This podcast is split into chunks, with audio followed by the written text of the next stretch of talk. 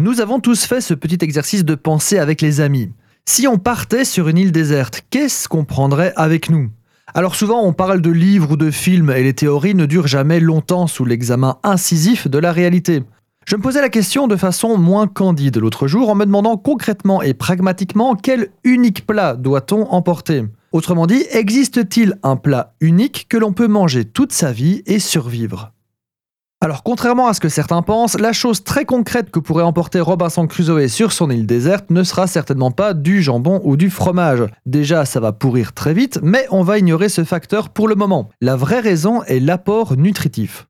Si on veut survivre, on va devoir donner à son corps tout un tas de nutriments, des protéines, des acides aminés, des vitamines, des minéraux, ce genre de choses. Je ne vais pas vous le dire à l'audio, ce serait un peu abscon, mais je mets la liste dans la description de l'épisode. Il y a au total 39 nutriments essentiels, qui vont des hydrates de carbone aux fibres, en passant par la vitamine A et ses 12 copines, les acides gras, la lysine, le potassium, le zinc et j'en passe. Il va falloir combler tout ça. Et je vais aussi ignorer les proportions, car dans la réalité, non seulement il faut cocher ces 39 cases pour ne pas souffrir de carence, mais il faut aussi les avoir dans les bonnes proportions. Sinon, au mieux, vous serez en mauvaise santé, et au pire, vous mourrez.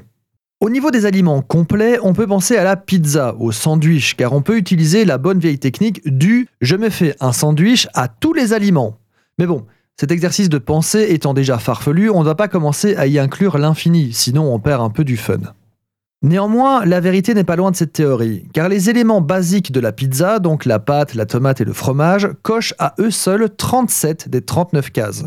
Il manque la vitamine D et le soufre, et ça, on en trouve dans plus ou moins toutes les viandes. Donc, vous pourriez survivre en théorie de pizza au pepperoni pour toute votre vie. Encore une fois, je le répète, je fais fi des proportions. Spoiler, si vous mangez tout le temps des pizzas pepperoni, vous allez être en très mauvaise santé. Deuxième choix, le sandwich. Et là, de façon assez surprenante, un sandwich fromage-jambon coche aussi toutes les cases. Si vous êtes végétarien, pas de souci. Un sandwich fromage crudité oignon et moutarde coche également toutes les cases. Même chose pour un chili con carne avec du riz et du cheddar.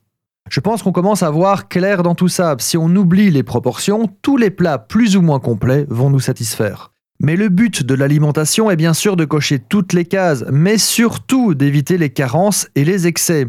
Et c'est là que notre sandwich fromage oignon crudité moutarde sera sans doute l'option la plus viable. Si bien sûr on est capable de faire pousser une salade sur notre île, et de cuire du pain, et d'affiner du fromage.